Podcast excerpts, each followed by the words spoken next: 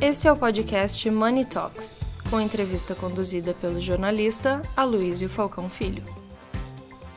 Patrocínio Simpress.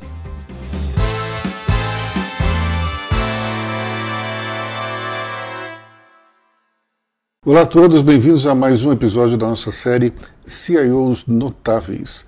Hoje nós estamos aqui com Daniel Knofels.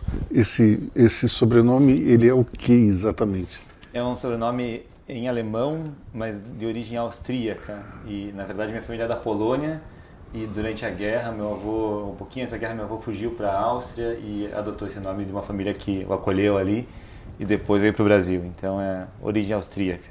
Bom, Daniel é CIO do Grupo Boticário e hoje nós vamos falar um pouco dessa fusão entre tecnologia e marketing e também de outras áreas que cada vez mais são dependentes da tecnologia da informação dentro das empresas. Daniel, é um prazer estar aqui com você. Eu queria começar justamente é, falando dessa fusão. Hoje a área de tecnologia não é mais uma área standalone que ficava ali separada, os gêniozinhos programando, tudo. Hoje tem que haver uma interação constante com todas as áreas. Além do marketing, que outros departamentos da empresa precisam estar plugados na, no, na tua área?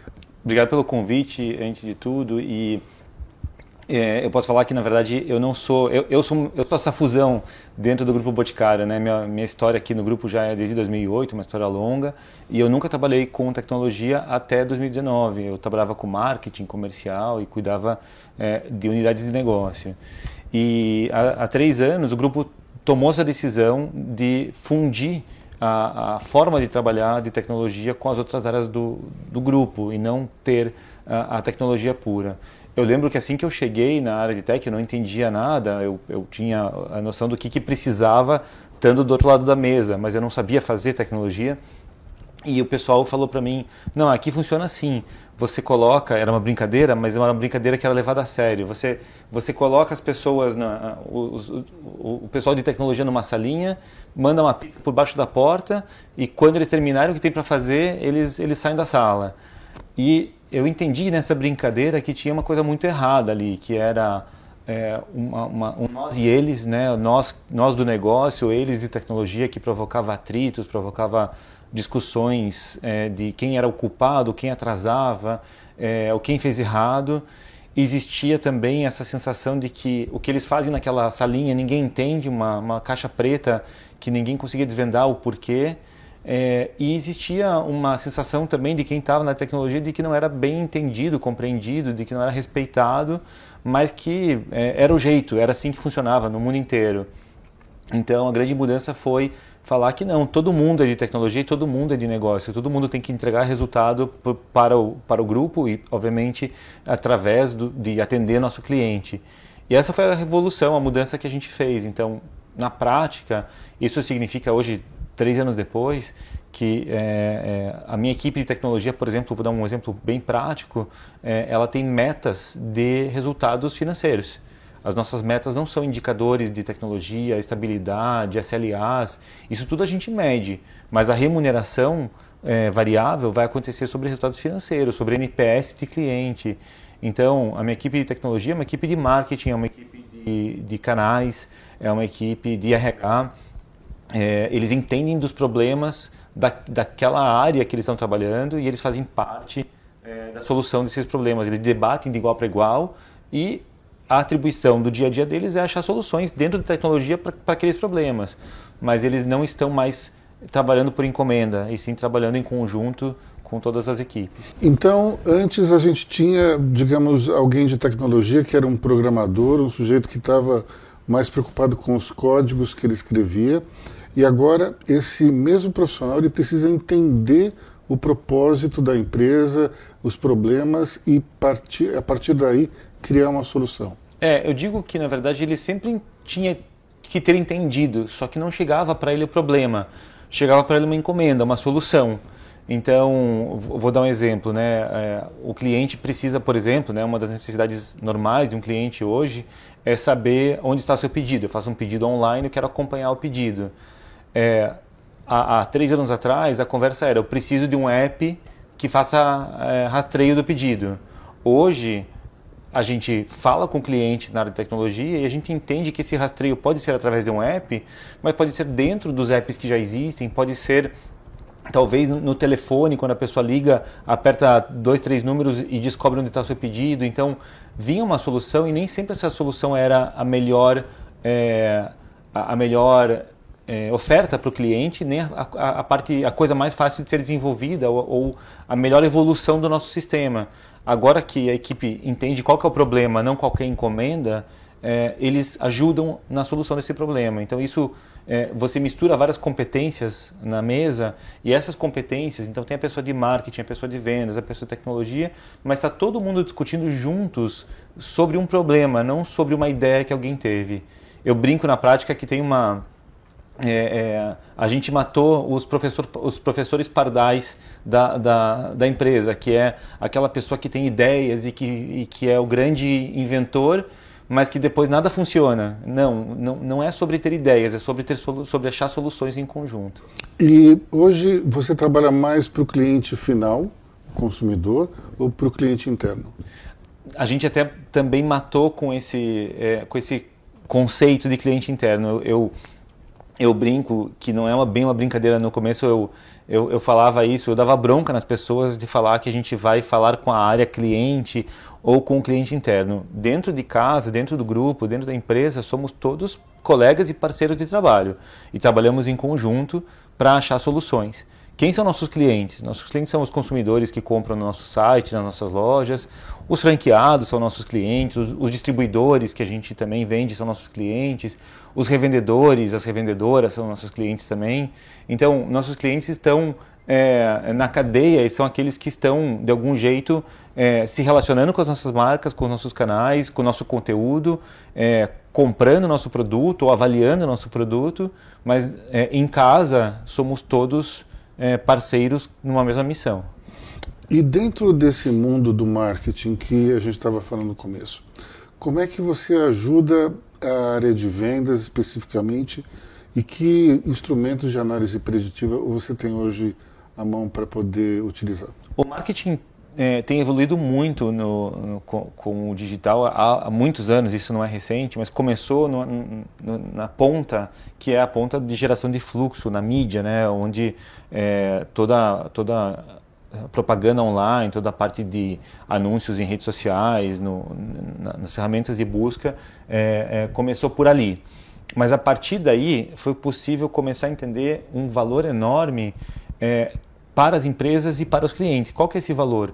A personalização da oferta. Uhum. Quando você entende que esses clientes é, é, o que, como eles se comportam, o que, que eles gostam, o que, que eles não querem saber, quais são as coisas que eles pulam porque aquilo não interessa, e você vai organizando esses dados é, é de forma a entender a jornada dessa, desse cliente ao longo de, do, de todas as interações, em todos os canais que a gente tem, permite que você fale com as pessoas na hora que elas querem falar, na hora que elas realmente têm uma necessidade, e que você também não fale quando elas não querem.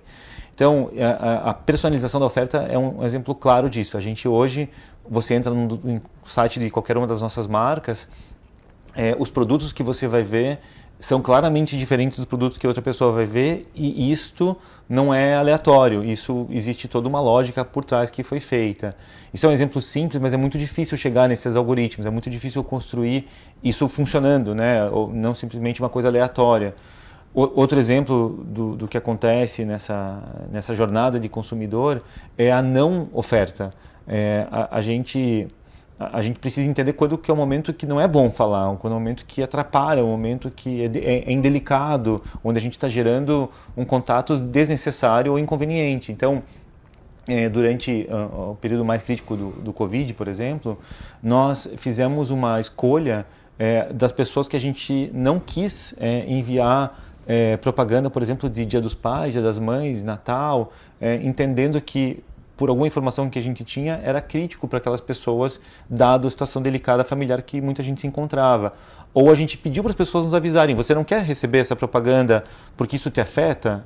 Se descadastre daqui, porque a gente não quer ser inconveniente. Então, é, vale para ser, é, é, é para ser uma, uma relação muito correta, muito coerente, muito adequada. É isso que a gente busca com o marketing personalizado.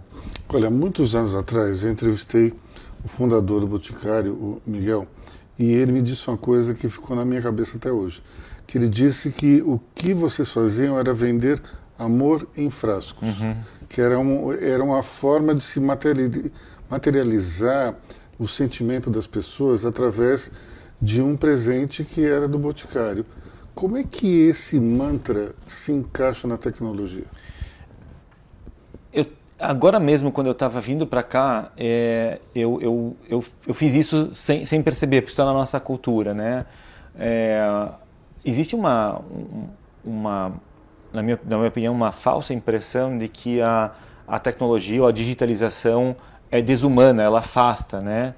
Quando, na verdade, se bem utilizada, você consegue falar com as pessoas, você consegue ter uma, uma atuação, uma interação com mais gente do que você consegue no dia a dia, porque você não pega trânsito, por exemplo, para fazer mandar uma mensagem, você pode mandar em qualquer lugar, para mandar uma foto, falar como você está.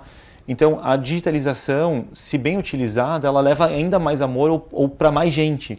Então, o que, que aconteceu comigo? Eu estava vindo para cá, eu percebi que fazia muito tempo que eu não encontrava com a minha equipe, é, dado que a gente está trabalhando principalmente remoto e foi uma escolha do grupo continuar assim, por qualidade de vida, por atratividade dos profissionais e com encontros periódicos para manter a cultura, mas manter também esse trabalho remoto para as pessoas mesmo pós-pandemia.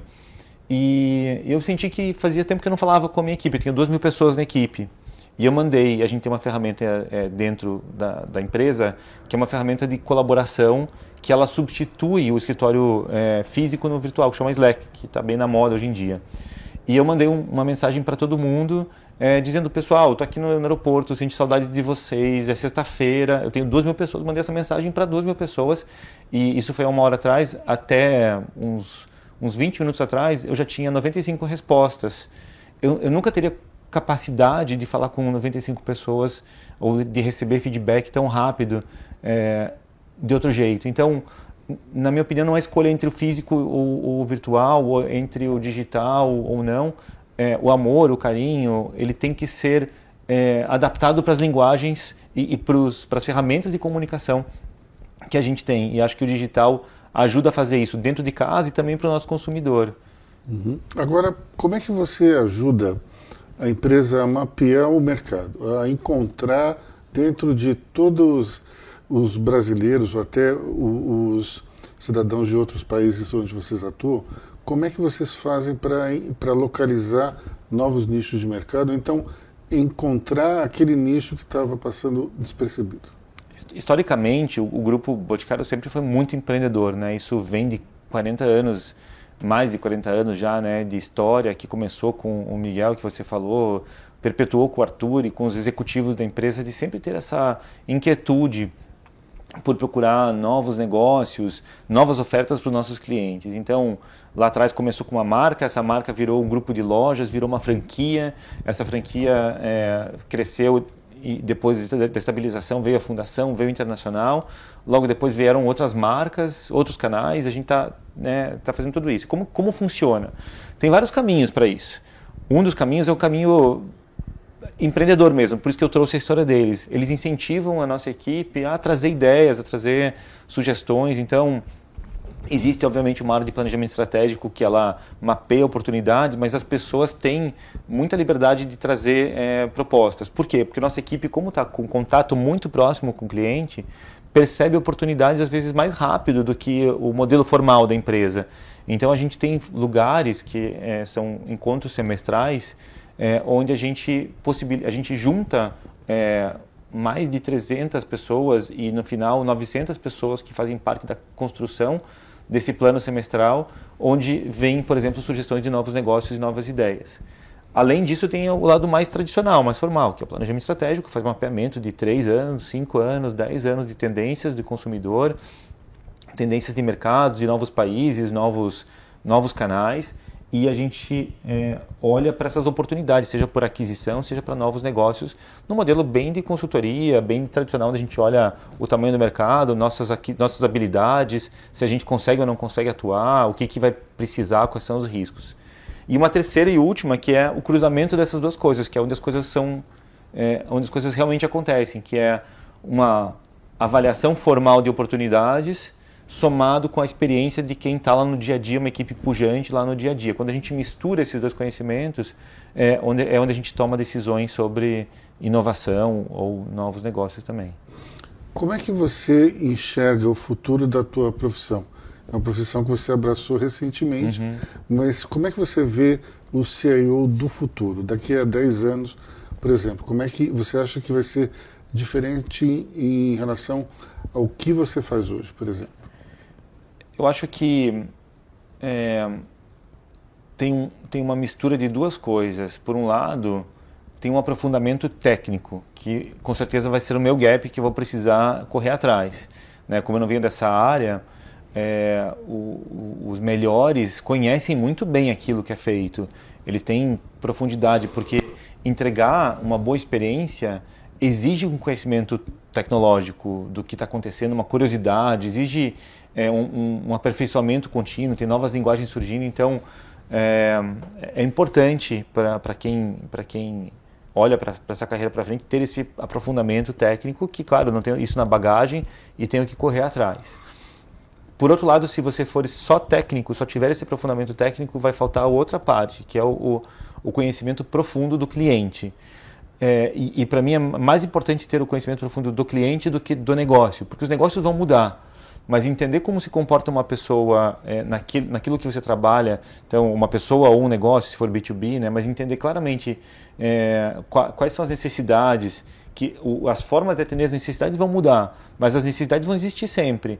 É, então, o, o, antes, seja o CIO as pessoas que trabalham com tecnologia, tinham que ter só o conhecimento técnico e talvez nem tão profundo quanto eu falei hoje, era mais aquela, aquela parte de gestão de projetos, de é, certificações.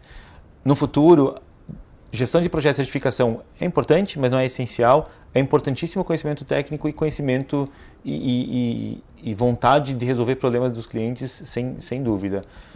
Além disso, acho que tem uma terceira parte que, que, que é sempre bom é, é sempre bom todo mundo conhecer, que é a evolução das tecnologias é, é, que já são agora cada vez mais difundidas. Uso de nuvem, ferramentas de colaboração, é, segurança da informação, é, entendimento da lei geral de proteção de dados. Tem uma parte também aqui de ética, né, de dados, de uso de dados, que é super importante também ter um conhecimento.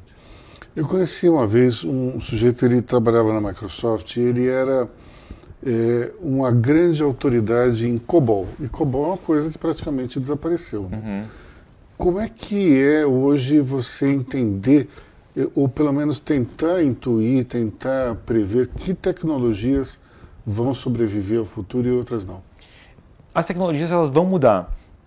E, e, é, e ficar preso, especialista numa única tecnologia, é, é provavelmente uma escolha fadada a ser superada em algum momento. Então, é, existem tecnologias que vão perdurar mais e que elas vão se adaptando, mas, mas essa escolha, essa briga ideológica de qual é a tecnologia melhor, eu acho que é uma escolha errada do, do dilema profissional que alguém tem que ter ou até, ou até corporativo. O, é, quando você olha para a evolução de tecnologia, existem hoje, sempre existiram, sempre não, mas existem duas grandes divisões entre é, é, tecnologias de linguagem proprietária fechada, né, são, elas são propriedade de alguma empresa e você paga licença pelo uso de, dessa, dessa tecnologia, é, ou tecnologias que são open source e que elas são abertas, você também paga é, por, pelo uso dessa aqui, mas você paga para uma comunidade maior de, de desenvolvedores, em vez de pagar para uma empresa específica que tem a patente daquela tecnologia.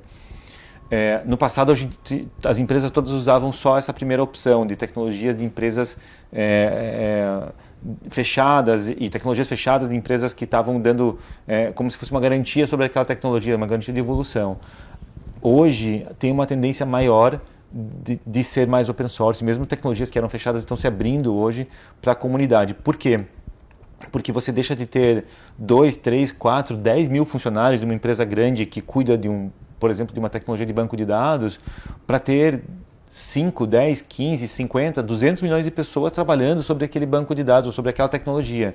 Então, um ataque, por exemplo, de, de, de um ataque hacker, é, ele é muito mais rapidamente contido ou evitado numa tecnologia aberta do que fechada. Por quê? Porque tem milhões de pessoas no mundo tentando consertar os, os problemas que aquela tecnologia tem, enquanto na outra é só uma empresa. Então, acho que nessa escolha eu escolheria é, conhecer mais tecnologias open source é, e, e, que vão trazer mais evolução, provavelmente. E falando em segurança, já que você levantou esse tópico, hoje está mais difícil é, gerir a segurança de todo o grupo ou está mais fácil porque naquele início de pandemia nós tivemos um, um contingente enorme de pessoas indo trabalhar em casa. Né? Como é que está hoje isso? Olha, o, a, a, ida das pessoas para casa, ela aumentou um pouco, naquele temporariamente, o problema de segurança de todas as empresas, né? Isso foi para todo mundo, mas isso foi rapidamente resolvido. Né? Era um problema mundial e, e, e várias soluções mundiais vieram, seja para é, deixar as redes mais seguras, seja para melhorar as práticas, as pessoas também tomaram mais consciência. É, mas então, acho que ali foi um, foi um pico de risco, mas rapidamente foi solucionado, ou foi endereçado.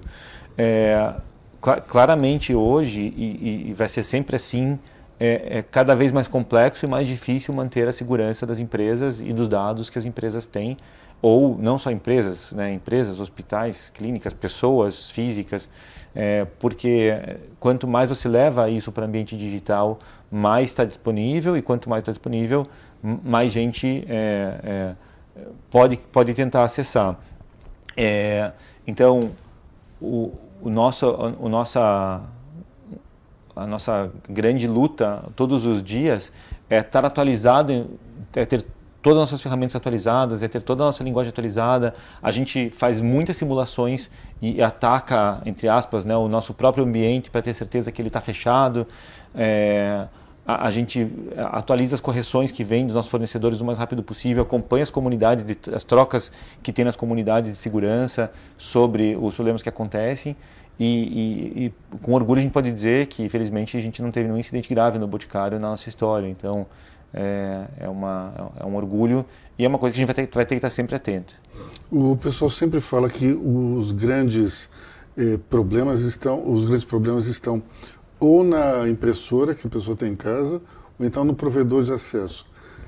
E vocês tomaram algum cuidado especial em relação a isso? É, eu acho que quando tem, a segurança ela, ela, ela tem que ser cuidada é, até o limite onde tem uma parte que o, o comportamento das pessoas, é, se quiser, vai sempre encontrar. Né? Se alguém se tirar uma foto do celular, vou dar, vou dar exemplo do que acontece conosco hoje. Né? No, no, no nosso ambiente, se você quiser fazer é, encaminhar um, um, texto que está no, no celular particular da pessoa, mas esse texto foi enviado para o e-mail corporativo e você quer copiar e colar, não consegue. Nossa ferramenta proíbe e quando você cola aparece um, uma frase dizendo é, esse conteúdo é privado, você não pode encaminhar. Então não existe, por exemplo, encaminhar alguma coisa por WhatsApp é, de, de um ambiente privado nosso. Mas se a pessoa quiser tirar uma foto daquilo, é, é impossível evitar isso em conosco ou em qualquer lugar do mundo. Então, uma boa parte do trabalho de segurança é, passa por conscientização da liderança, conscientização das pessoas. Muita gente não faz isso por maldade. Então, é, é, é exigir que a máquina é, seja responsável pelo comportamento humano não, não funciona. A gente tem que trabalhar também o nosso recrutamento para ter as melhores pessoas mais responsáveis, o nosso treinamento, o nosso desenvolvimento do dia a dia dos nossos colaboradores. É como se fosse cuidar no trânsito, né? Existe toda uma regra, existe todo uma, um cuidado, mas a atenção da pessoa é o que é o que salva vidas, né? É o que evita acidentes. E é a mesma coisa com segurança é, também digital. Ela exige um comportamento responsável e, e a gente tem no grupo um, um critério muito, muito alto com, é, de segurança e compliance com nossos funcionários. Hoje se fala muito em metaverso, né? até a própria empresa que é a hold do, do Facebook virou, virou Meta em vez de, de outro nome. E vocês estão se preparando para isso ou essa história de metaverso é mais um, uma solução em busca de um problema? Eu brinco que é preciso fé cega e pé atrás.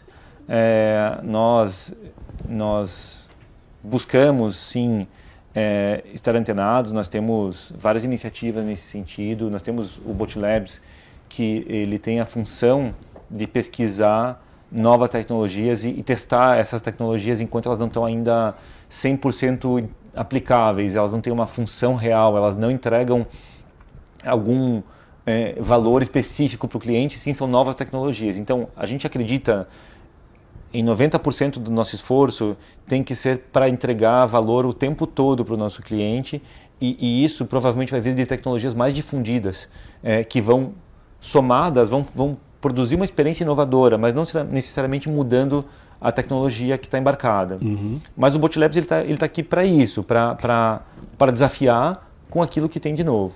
Então a gente faz alguns testes, a gente já fez alguns testes e não é só no Botlabs, a gente faz isso em parceria com as áreas internas, né, que eu estava comentando.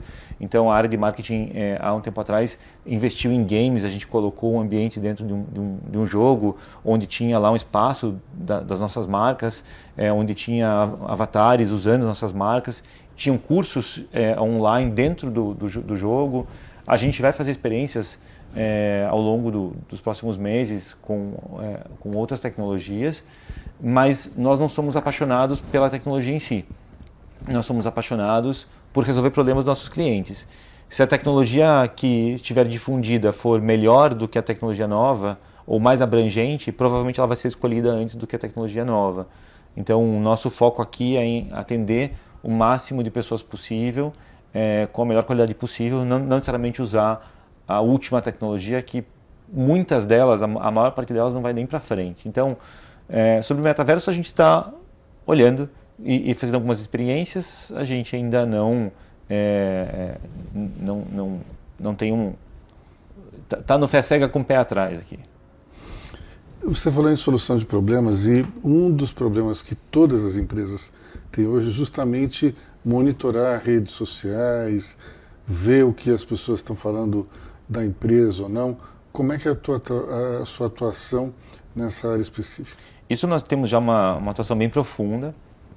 É, existem muitas ferramentas já bastante maduras e muito boas que nos ajudam a, a acompanhar é, o que a gente chama, o que a gente vê nas nossas próprias redes, é, das nossas marcas, então redes sociais do grupo, das suas marcas, Facebook, Instagram, TikTok, LinkedIn e várias outras que a gente tem e o que a gente também chama de mar aberto, que é o que falam, falam da gente fora das nossas redes.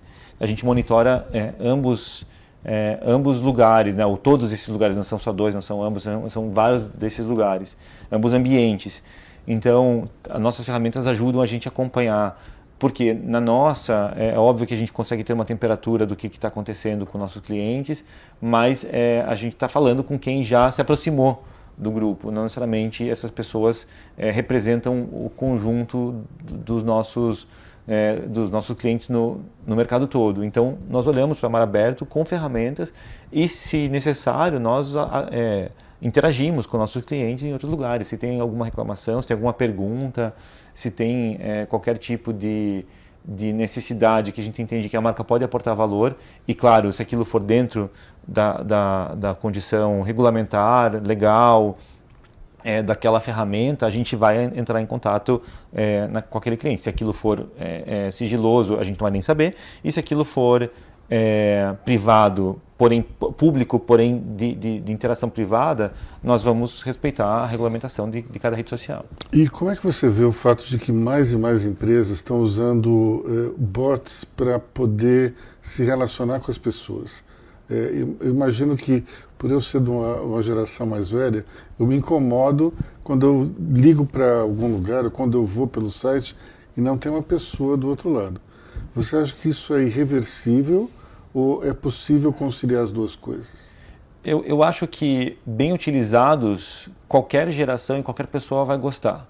O problema que, que na, na, na nossa visão é quando é, você coloca um, um robô para resolver um problema que é específico e não é um problema padrão. E isso causa muita frustração na interação. Nós nem percebemos, mas nós nos relacionamos com, com bots ou com inteligências artificiais o tempo todo e gostamos. Então, quando você faz um check-in online, é, ou quando você recebe já hoje o check-in online feito automaticamente pela, pela companhia aérea no teu e-mail, aquilo foi feito por um robô. É, e você agradece por receber o teu check-in feito você, você deixou de perder 20, 30 minutos de fila, um tempo precioso num lugar desconfortável, com barulho, em pé, num momento estressante que você pode perder teu voo, e você recebeu por e-mail na tua casa é, o, o, o ticket aéreo sem ter que fazer nada. Isso foi um robô que fez. Então, essa interação com o robô, qualquer geração gosta. O problema é quando você, vou nesse mesmo exemplo aqui, perdeu a tua mala, é, e você precisa explicar que aquela mala tem coisas muito importantes para você. E o robô fica perguntando sempre a mesma pergunta e você não consegue explicar o teu, teu senso de urgência ali. E aí, para qualquer geração, ele vai ser desconfortável também. Então, para mim, não é uma questão geracional. Eu acho que eles vieram para ficar e acho que eles são muito bons, desde que sejam bem utilizados. E para ser bem utilizados, não é sobre tecnologia, é sobre um bom processo e um bom senso também da aplicação desses, é, dessas tecnologias. Dentro do teu portfólio de solução de problemas, hoje o que mais pega dentro do Boticário? Qual é o principal desafio que você tem? Olha, a gente está num momento bastante é, é, satisfatório é, da evolução das experiências dos nossos clientes. Como a gente tem um grupo que agora está todo integrado é, e a tecnologia permeia tudo, a gente conseguiu resolver muitos dos problemas históricos que a gente teve é, na, na, transição entre ser uma empresa mais é, presencial, física, para é, interações digitais que aceleram tudo isso. Mas sempre aparece. Então, assim, o, problemas do varejo normal, por exemplo, é, entendimento da localização do pedido. A gente já tem isso bem avançado. Mas o, o Brasil tem várias, várias dificuldades, né? Por exemplo, mudanças de CEP são muito constantes. Então, é muito comum que, que o CEP cadastrado da pessoa é, é, não seja o CEP oficial do correio porque houve uma mudança em cima da hora. Isso causa um atraso ou causa uma, uma, um, um, problema na entrega do pedido. Isso é, é, é, uma frustração que o cliente sofre que a gente tem que atualizar com, com muita frequência. É, tem lugares que são mais difíceis de acessar no Brasil, seja em comunidades, seja em interior, é, ou em lugares é, até menos urbanizados, onde é, até o conceito de localização não é igual ao conceito que tem no centro de São Paulo, com rua, CEP, lote, etc. Você está falando de, de, de, regiões que são é, têm suas particularidades e, e, e, atender a esse tipo de, de, de, dilema que esses clientes merecem ser bem atendidos, é, a gente tem que resolver também, e nós e todo o mercado. Então tem uma evolução é, forte em é, acompanhamento de pedido, em logística mesmo, em tempo de pedido, né, que é uma coisa que todo mundo quer. A partir do momento que você comprou, você quer que chegue o mais rápido possível, né? A não ser que, que se queira uma entrega programada. Então, acho que a gente está falando aqui de é, levar para o limite a atenção ao cliente. Acho que esse é o nosso grande desafio é, nos próximos meses, anos. Hoje, das compras que são efetuadas dentro da plataforma do Boticário, o que, que é computador, o que, que é smartphone, como é que hoje as pessoas estão consumindo? É praticamente é, é 80% smartphone, é, a, maior, a, maior, parte das pessoas já não usa mais computador mesmo, desktop, ainda tem um pouco, mas o uso de mobile é muito forte.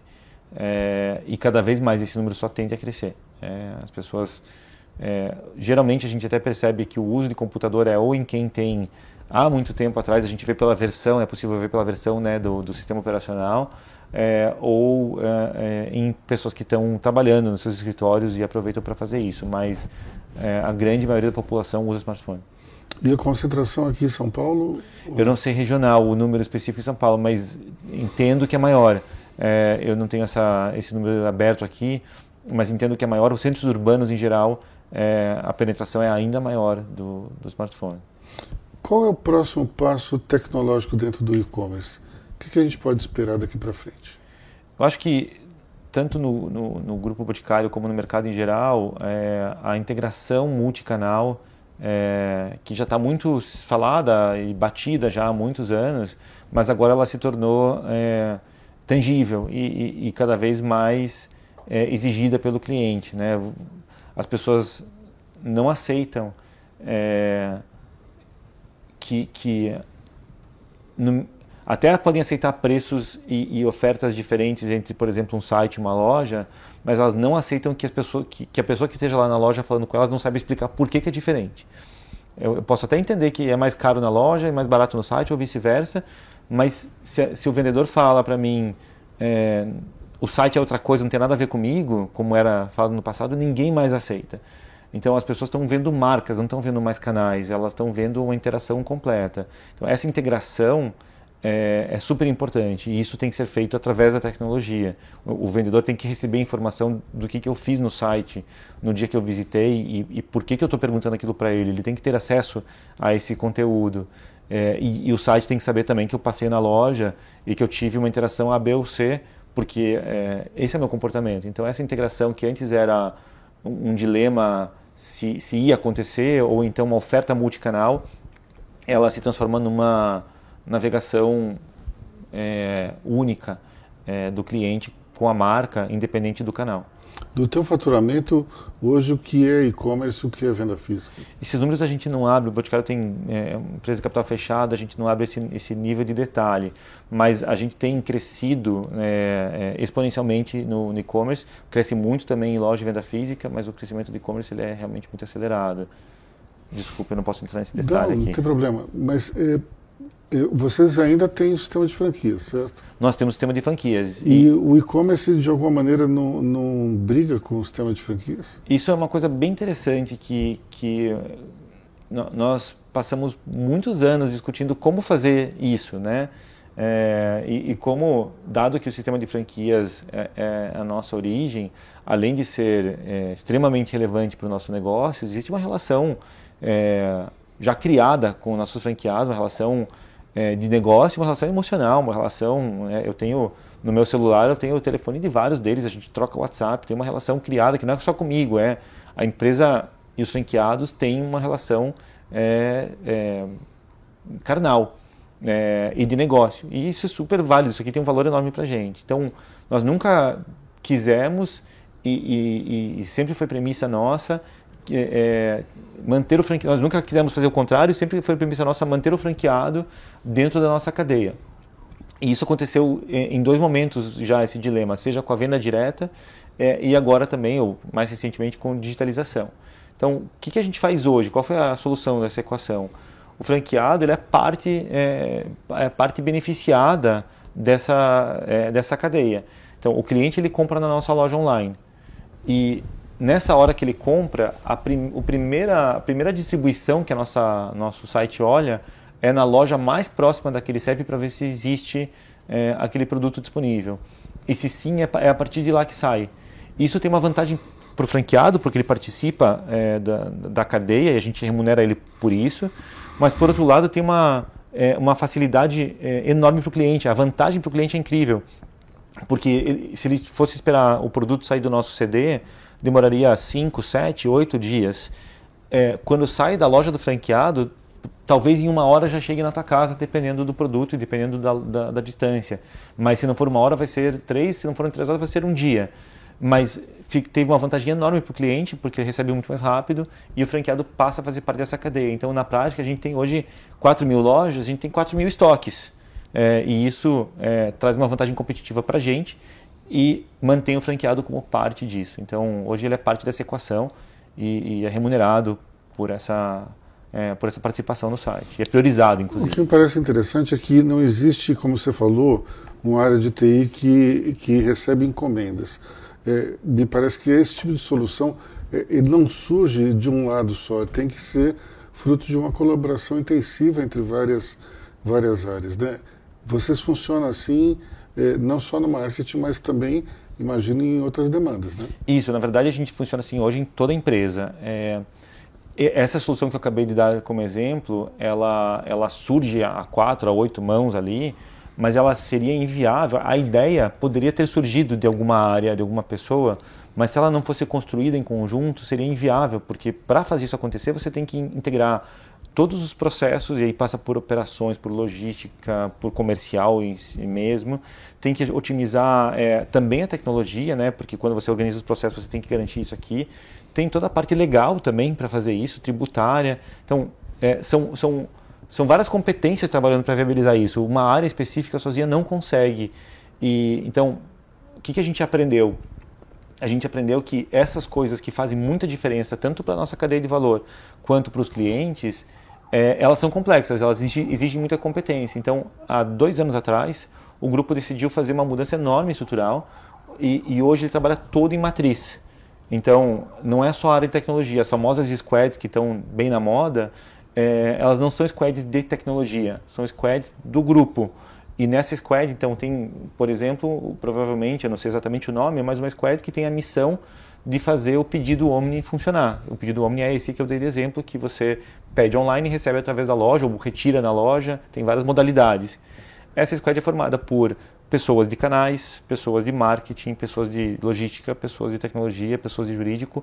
É um grupo, ou são vários grupos, sempre multidisciplinares, que trabalham não mais em processo linear, mas integrados em todas as reuniões. E claro, em algum momento cada um vai, vai por seu lugar fazer o seu trabalho, mas com certeza todo dia ou no máximo toda semana essa, equipe vai se reunir e vai trocar informações, vai repriorizar é, e, e, com certeza a pessoa do comercial sabe dos problemas de tecnologia e ou, das facilidades de tecnologia, a pessoa da tecnologia sabe dos processos de operações e isso está tá, tá hoje integrado em termos de matriz e incentivos, como eu falei, é, os benefícios, a remuneração é, dessa equipe é toda igual.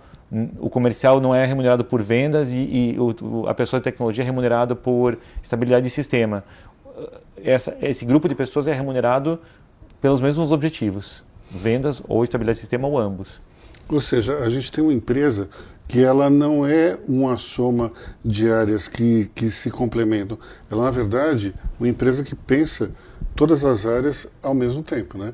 Isso é fabuloso. É isso. É, é, é um modelo que é fácil de, de conceber e, e a dificuldade desse modelo é que ele tenha é, é, que, que, ele funcione de forma azeitada, né? Porque como você está colocando competências diferentes, é muito mais fácil trabalhar em pessoas que estão sempre com os mesmos tipos de perfil, de, de personalidade, com as mesmas competências e todo mundo entende do, do mesmo problema técnico que tem que resolver. Só que fica faltando um monte de coisa. Então, é, juntar essas pessoas diferentes, com diferentes é, disciplinas, e fazê-las entender umas das outras é, é, muito difícil, mas uma vez azeitado, esse modelo ele, ele é muito potente. Bom, Daniel, eu agradeço muito a tua presença aqui. Muito obrigado. Muito obrigado. Obrigado a você pelo convite. Daniel Knofels, CIO do Boticário, com a gente na série CIOs Notáveis. E a gente volta na semana que vem com mais uma entrevista com um profissional de tecnologia da informação.